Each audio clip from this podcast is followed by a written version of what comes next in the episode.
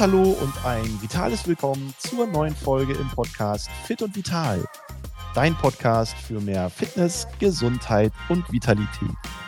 Hier sind wieder Christian und Verena. Und die heutige Folge wird dir präsentiert von der Akademie für Prävention und Fitness, professionelle Aus-, Fort- und Weiterbildungen für Trainerinnen und Trainer, Kursleiterinnen und Kursleiter. So, Verena, bevor wir in das heutige Thema einsteigen, müssen wir uns, glaube ich, bei unseren Zuhörerinnen und Zuhörern für die fehlende Folge der letzten Woche entschuldigen.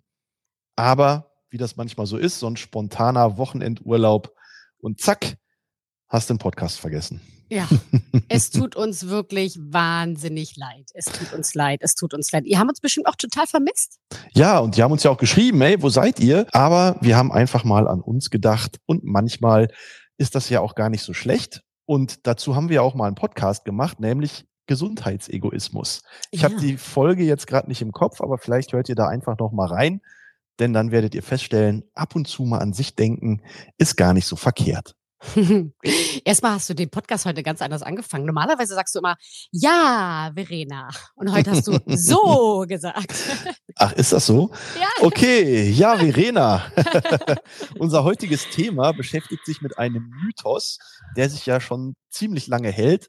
Und zwar der Mythos, 10.000 Schritte am Tag müssen es sein, damit man fit und gesund bleibt. Und da würde ich doch als erstes erstmal fragen wollen, Verena. Jetzt ist es so 17 Uhr, mehr als die Hälfte des Tages ist rum. Wie viele Schritte hast du denn schon auf der Uhr heute? Oh, da muss ich doch gerade mal hier gucken. Äh, 5736. Okay, das ist zumindest schon mal mehr als die Hälfte von 10.000 Schritten, aber trotzdem noch ein ganzes Stück weit weg. Und wenn man jetzt äh, jemand ist, der sich von diesen Fitness-Trackern und Apps beeinflussen lässt, dann könnte man auf die Idee kommen zu sagen, oh, jetzt muss ich aber noch mal los, wird gleich dunkel, ich brauche noch ein paar Schritte. Ich weiß gar nicht, was du meinst. äh, aber hab ich mich doch gerade selber. Siehste, und ich glaube, da bist du nicht die Einzige. Wenn ich so in die Zuhörer reindenken würde, wärst du wahrscheinlich eine unter vielen, die jetzt genau den gleichen Gedanken haben. Und deswegen ja unsere heutige Folge, müssen es denn tatsächlich diese 10.000 Schritte sein, die man überall hört? Ne? Mein Arzt hat immer gesagt, mach 10.000 Schritte, ist ein Apfel, hier ist der 100. aber, aber, aber, aber, da gibt es eine neue Studie. Und diese Studie wollen wir uns heute mal ein bisschen genauer anschauen. Und bevor wir das tun, sag mal, weißt du eigentlich, wo dieses Mythos-Thema 10.000 Schritte eigentlich herkommt? Ich finde es ja sensationell. Liebe Hörer, wir haben, also Christian hat schon eine Folge dazu ja mal gemacht. Also wenn ihr einfach mal durchscrollt, werdet ihr es sehen. Es gibt schon eine Folge mit diesen 10.000 Schritte. Und ich glaube, diese Studie, die du ansprichst, ist, glaube ich, die vom 9. August diesen Jahres, ne? die ich mir natürlich auch durchgelesen habe. Und ich wusste es nicht. Ich weiß nicht, liebe Hörer, ob ihr es wusstet, aber diese 10.000 Schritte, kommen eigentlich aus vor 50 Jahren aus einer Werbekampagne von einem japanischen Hersteller von Schrittzählern. Wusstest du das? Ja, ich habe das mal gelesen und ich kann mir das gar nicht vorstellen, dass sich so ein Mythos dann plötzlich so lange hält und auch dann von tatsächlich der Ärzteschaft empfohlen wird.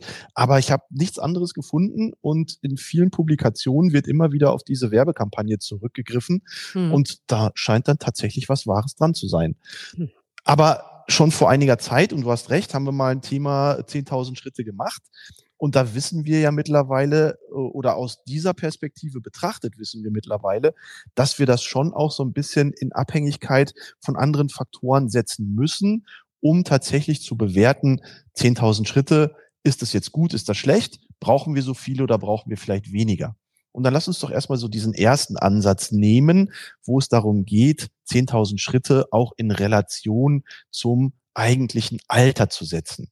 Und da war ein erster Ansatz zu gucken, okay, Kinder und Jugendliche, die brauchen immer ein bisschen mehr Aktivität, die brauchen ein bisschen mehr Bewegung als vielleicht normale Erwachsene oder Senioren, denn die sind noch im Aufwachsen, die sind noch in der Entwicklung und solange wie wir in der Entwicklung sind als Mensch, brauchen wir halt motorisch mehr Input, weil die Motorik fördert auf der einen Seite die körperliche Entwicklung, die Belastung fördert die Entwicklung von Muskulatur, Organsystemen, Muskel- und Skelettsystemen.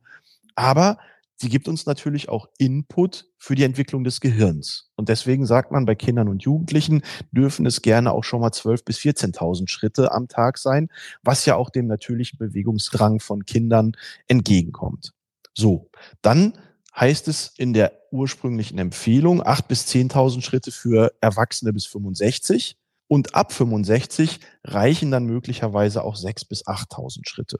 So, jetzt sind wir beide in ihrem Alter normale Erwachsene und 8.000 bis 10.000 Schritte. Das ist ja schon mal so eine Richtung, da kann man durchaus mit leben und das kann man auch durchaus erreichen. Aber was für mich interessant an der Stelle ist, dass es jetzt nicht genau exakt diese 10.000 Schritte sein müssen, sondern dass man da durchaus Varianz reinbringen kann. Acht bis 10.000 Schritte. Ja, das ist ja so ein Zeitfenster oder so ein Aktivitätslevel, wo man durchaus auch mal ein bisschen mehr oder ein bisschen weniger machen kann. Hm. Vielleicht hilft dir das ja für heute, dass du nicht mehr das Gefühl hast, oh, wenn gleich der Podcast zu Ende ist, dann muss ich noch mal raus, sondern dann kann ich vielleicht auch mal die Füße ein bisschen hochlegen. Und dann kommt jetzt ja diese aktuelle Studie. Aber du wolltest gerade was sagen. Hat man schon mein Luft, mein Luftschnappen gehört, ja? Genau. also du hast mir diese Studie ja geschickt von der European Journal und also ich war schon echt erstaunt, sagen ja sogar 4000 Schritte täglich, dass es schon das allgemeine Sterberisiko senken kann. Mhm. Und die haben ja wirklich exakte Zahlen und exakte Schrittzahlen da jetzt drinnen, ne? wie zum Beispiel 3967 Schritte am Tag reduzieren schon das Sterblichkeitsrisiko aus diversen Krankheiten oder 2337 Schritte am Tag reduzierten das Sterblichkeitsrisiko infolge von Herz-Kreislauf-Erkrankungen. Mhm. Also wie sie auf diese Schrittzahl gekommen sind, dass dann irgendeiner da Stoppuhr hat und sagt, stopp, ja. Jetzt, jetzt stopp. Jetzt stopp und du bist ja. gesund. Ja, genau. Also das ist schon, das ist schon echt. Ich meine, sie haben natürlich auch reingeschrieben, ne? Jede weitere 500 Schritte reduzierten die Mortalität infolge von Herz-Kreislauf-Erkrankungen um weitere mhm. sieben mhm. Prozent. Also das ist schon sehr, sehr interessant, muss ich sagen. Ja, auf jeden Fall sollten wir vielleicht unseren geneigten Zuhörern nochmal genau sagen, wo kommt das jetzt eigentlich her mit dieser Studie?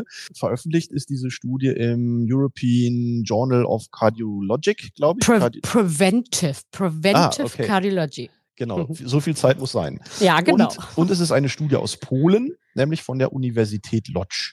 Und ob das jetzt dann genau 2397 Schritte und 4812 Schritte sind, das mag mal dahingestellt sein. Aber interessanterweise, und da hast du ja recht, fängt man schon relativ unten im Niveau der Schritte an, um erste präventive Aspekte fürs Herz-Kreislauf-System zu diagnostizieren.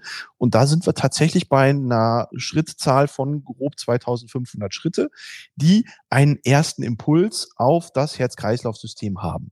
Mhm. Und geht man dann weiter, und hast du ja recht, ne, jede weitere Steigerung und ob das dann 500 oder 1000 sind, mag auch dahingestellt sein. Aber ab 4000 Schritte lassen sich erste gesundheitliche positive Reaktionen des Körpers erkennen oder entwickeln. Und ab 5000 Schritte fängt man dann tatsächlich qualitativ an zu sagen, okay, ab 5000 Schritte haben wir eine positive Wirkung auf die Sterblichkeit mit einer Reduzierung vom Herz-Kreislauf-Erkrankungen von 15 Prozent. Und das geht dann immer so weiter. Und bei 10.000 Schritten haben wir dann tatsächlich eine 80 prozentige Verringerung des Sterberisikos aufgrund Herz-Kreislauf-Erkrankungen und eine 50-prozentige Reduzierung der Demenz, des Demenzrisikos. Und das mhm. ist natürlich gerade für ältere Menschen, auch die ja an möglicherweise Herz-Kreislauf-Erkrankungen, Bluthochdruck und auf der anderen Seite auch an Demenz leiden können, eine positive Nachricht. Das haben und, sie auch, das haben die auch gezeigt in der Studie, dass diese Ergebnisse, dass sich ja die Gehirnstruktur ne, und ähm, auf die Stimmung auch verbessert. Also es war auch sehr, sehr interessant in dieser Studie. Richtig. Und wir wissen ja auch schon aus ähm, älteren Studien, dass Ausdauertraining sich positiv auf die kognitive Leistungsfähigkeit und auf die Demenzprävention auswirken kann. Und im Prinzip sagt diese Studie jetzt einfach auch nochmal vertiefend, dass das eine wirklich gute Auswirkungen auf die Gesundheit hat, nicht nur auf die Herz-Kreislauf-Gesundheit, sondern auch auf die psychische Gesundheit, auf die kognitive Leistungsfähigkeit und auf die Demenzprävention und bestätigt quasi einfach nochmal ganz genau ältere Studien und gibt nochmal einen neuen Ansatz, nämlich zu sagen, okay, es muss nicht tatsächlich dieser acht bis zehntausend Schritte Korridor am Tag sein, sondern es können tatsächlich durchaus weniger sein. Aber und jetzt komme ich natürlich als Sportwissenschaftler wieder daher und frage mich, okay, mit welcher Intensität gehe ich denn diese Schritte? Ich kann 2500 Schritte machen, indem ich durch die Gegend schlendere und so ein bisschen mir ein paar Blümchen hier angucke und ein bisschen äh, äh mir ein paar Wolken da angucke. Oder aber ich nehme meine Turnschuhe und mache 2500 Schritte, indem ich zügig durchmarschiere. Das mhm. hat natürlich schon unterschiedliche Auswirkungen auf das Herz-Kreislauf-System. Hast du dazu auch irgendwas gefunden in der Studie? Nee, in der Studie habe ich dazu nichts, aber da kannst du doch bestimmt was zu sagen, oder? Ja, und dann komme ich wieder mit meiner WHO und BZGA, also Bundeszentrale für gesundheitliche Aufklärung. Ne? Moderate bis intensive Ausdauerbelastung sollte es dann schon sein. Und das machen wir wieder in Abhängigkeit von ja, dem sogenannten metabolischen Äquivalent. Moderate Belastung ist dann so bei drei bis sechsfacher Steigerung unseres Ruhewertes, den wir ja im Liegen oder vielleicht gerade so eben im Sitzen haben. Das ist eine moderate Belastung und eine intensive Belastung fängt dann erstmal bei dem Sechsfachen des Ruhewertes an, den wir im Rahmen des Stoffwechsels haben oder den wir im Rahmen des Kalorienverbrauchs haben. Und dann ist eine moderate bis intensive Belastung im Rahmen unserer Schritte auch gefordert. Das heißt, ein einfaches durch die Gegend schlendern und wie Hans Kuck in die Luft so ein bisschen durch die Gegend zu spazieren, reicht dann nicht aus. Wir müssen unsere Schritte dann auch in einem intensiven oder moderaten Bereich des Herz-Kreislauf-Systems, der Herz-Kreislauf-Leistungsfähigkeit ansiedeln, damit wir eine Wirkung haben. Und dann mhm. sind wir gut aufgestellt. Aber was mich natürlich an der Stelle auch interessiert ist, was passiert denn wirklich, wenn ich weniger als 10.000 Schritte mache, die ich möglicherweise jetzt gewohnt bin? Und da haben wir mal einen Versuch gemacht in der Hochschule, wo ich ja tätig bin, und haben mal für vier Wochen Menschen quasi mehr oder weniger an einen Stuhl gebunden.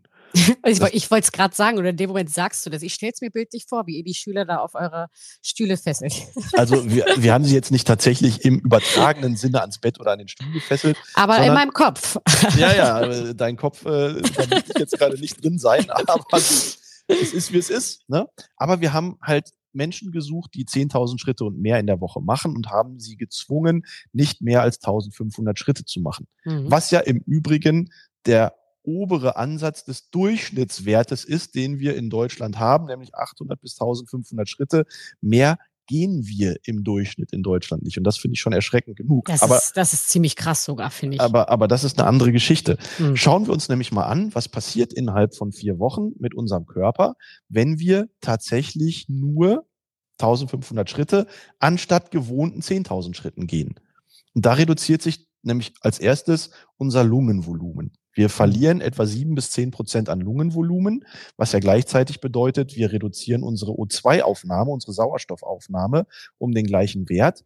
Und Sauerstoff ist ja der Energielieferer Nummer eins, wenn es darum geht, leistungsfähig zu sein. Nicht nur auf physischer Ebene, sondern auch auf kognitiver Ebene. So, Punkt eins. Punkt zwei, okay, Bauchfett. Wir mhm. nehmen in dieser Zeit etwa sieben Prozent am viszeralen Bauchfett zu.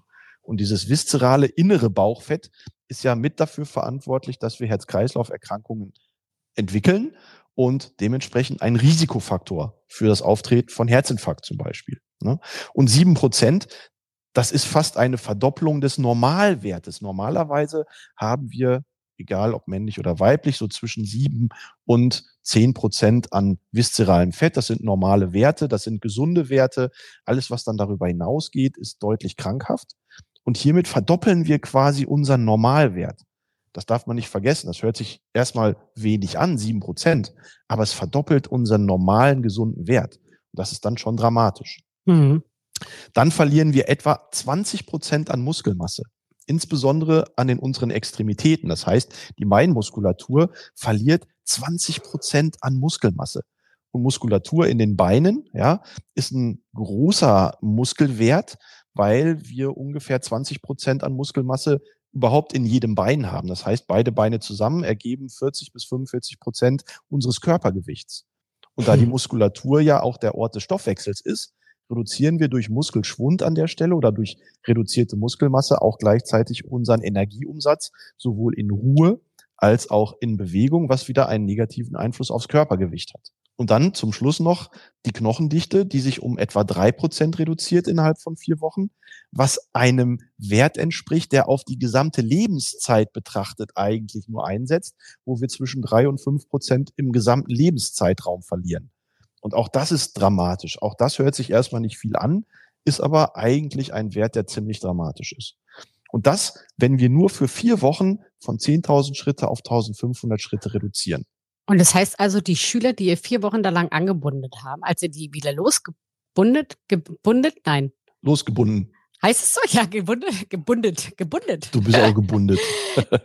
heißt also, als die aufgestanden sind, sind die eigentlich in sich, in, in, in sich eingeklappt und sind dann mit ihrem viszeralen Bauchfett eigentlich unten aufgekommen. um das dramatisch mal auszudrücken. Also Wahnsinn. Deine, deine Bilder heute möchte ich echt nicht im Kopf haben. Aber ich meine, du sagst es ja immer wieder, ne? Ich meine nur, generell trägt ja Bewegung im Alltag, Beruf und Freizeit ja zur Prävention von Zivilisationskrankheiten da. Ne? Also ich meine, Bewegung ist auch positiv auf die orthopädische, rheumatologische und psychische Gesundheit. Das ist ja, das ist ja alles, gehört ja alles zusammen. Ja, wir müssen, und das ist ja immer mein Ansatz, den Körper ja als ganzheitliches Konstrukt betrachten. Mhm. Ne? Und wie wir anhand dieser äh, kleinen Untersuchung von uns gesehen haben, nicht nur die muskelskeletale Gesundheit, auch die Herz-Kreislauf-Gesundheit, die organische Gesundheit und am, und am Ende des Tages auch die psychische Gesundheit hängen sehr, sehr eng mit Bewegung zusammen. Und auch da gibt es ja mittlerweile unfassbar viele Studien, die das, die das immer wieder beweisen, dass körperliche Gesundheit und körperliche Aktivität unmittelbar miteinander zusammenhängen. Ne? Da gibt es die Studie vom, äh, vom KIT in Karlsruhe, ähm, von Titelbach aus 2017, der schon gezeigt hat, dass körperlich aktive Menschen im Alterungsprozess weniger Erkrankungen zu erwarten haben als körperlich inaktive Menschen. Das heißt, ein 70-jähriger Sportler ist körperlich genauso gesund wie ein 40-jähriger Nichtsportler. Ey, das sind 30 Jahre, die muss man sich einfach mal, das muss man sich einfach mal vorstellen, wie die Lebensqualität eines Sportlers im Alter im Vergleich zu einem Nichtsportler im Alter zunehmen kann. Gleichzeitig ist ein 60-jähriger Sportler körperlich genauso fit wie ein 40-jähriger Nichtsportler. Auch das muss man sich mal vor Augen führen, ja. Ich meine, es ist ja nicht nur alles so Prä präventiv gedacht, sondern kommen wir auch mal in die Präsenz.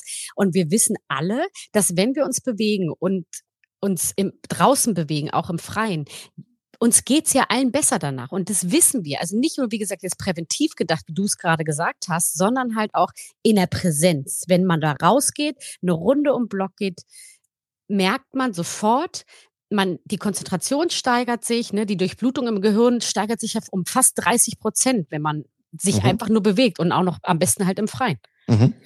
Ja, und das sind so die Aspekte, die unterschätzen viele Menschen. Viele Menschen denken, Sport wird immer in Verbindung gebracht mit Muskelaufbau, Abnehmen, gut aussehen. Pumpen, ja. Digga, Pumpen, Digga. Aber am Ende des Tages sind es oft die Kleinigkeiten, die dann für jede einzelne Trainingseinheit sprechen, nämlich, dass man hinterher unter der Dusche steht, ein gutes Gefühl hat, ein bisschen wacher noch ist äh, für den Rest des Tages vielleicht oder auch gut in den Tag starten kann, wenn man früh morgens schon seine erste Einheit macht. Also das sind alles so die Kleinigkeiten, die man oft vergisst wenn es darum geht, die Wirkung von Sport nur darauf zu reduzieren, dass man sagt, ich baue Muskeln auf, ich baue Fett ab, ich nehme ab, ich sehe besser aus und ich, ja, wie du sagst, pump mir da den einen oder anderen Muskel irgendwo ans Bein. Das ist es nämlich nicht. Lass uns doch mal zu deinem Fazit kommen. Und da ist meine Frage. 10.000 Schritte, ja oder nein? Also, wenn wir uns die aktuelle Datenlage anschauen, dann stellen wir fest, es müssen nicht immer die 10.000 Schritte sein. Aber es kommt auf der einen Seite natürlich auf die Qualität der Schritte an und da sind wir wieder bei Intensität. Und es kommt natürlich auch darauf an, und da beißt die Maus keinen Faden ab, die Dosis macht die Wirkung. Und je höher die Dosis an dieser Stelle, je mehr Schritte wir machen, desto größer ist die Wirkung. Und wir haben verdammt nochmal eine sehr, sehr große Wirkung, nämlich 80 Prozent reduziertes Herz-Kreislauf-Risiko, 50 Prozent reduziertes Demenzrisiko, wenn wir tatsächlich in Richtung dieser 10.000 Schritte am Tag tendieren. Und mal ganz ehrlich, bin ich nur bei 2500 Schritten am Tag. Und wir haben ja in einer der letzten Folgen auch das Thema Sitzen als Krankheitsrisiko definiert. Wenn du den ganzen Tag über neun Stunden sitzt und Jugendliche und junge Erwachsene bis 30, die sitzen sogar zehn Stunden und mehr, dann kriegst du diesen negativen Aspekt sicherlich nicht damit kompensiert, dass du nur 2500 Schritte Bewegung hast. Also ist mein Appell tatsächlich zu sagen, wirklich guckt mal, dass ihr Alltagsaktivität im Rahmen von 6.000 bis 10.000 Schritten tatsächlich schafft.